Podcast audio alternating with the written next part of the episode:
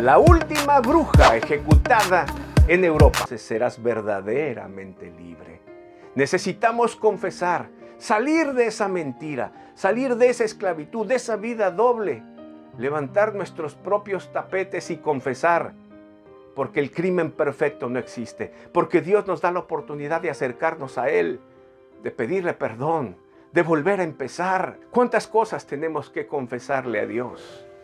¿Por qué no acercarnos a Él? Te atormenta esa mentira que has dicho. Te atormenta todos los días estar mintiendo. Ya se te hizo un hábito. Hoy acerquémonos a Dios. Confesémosle a Él nuestra falta.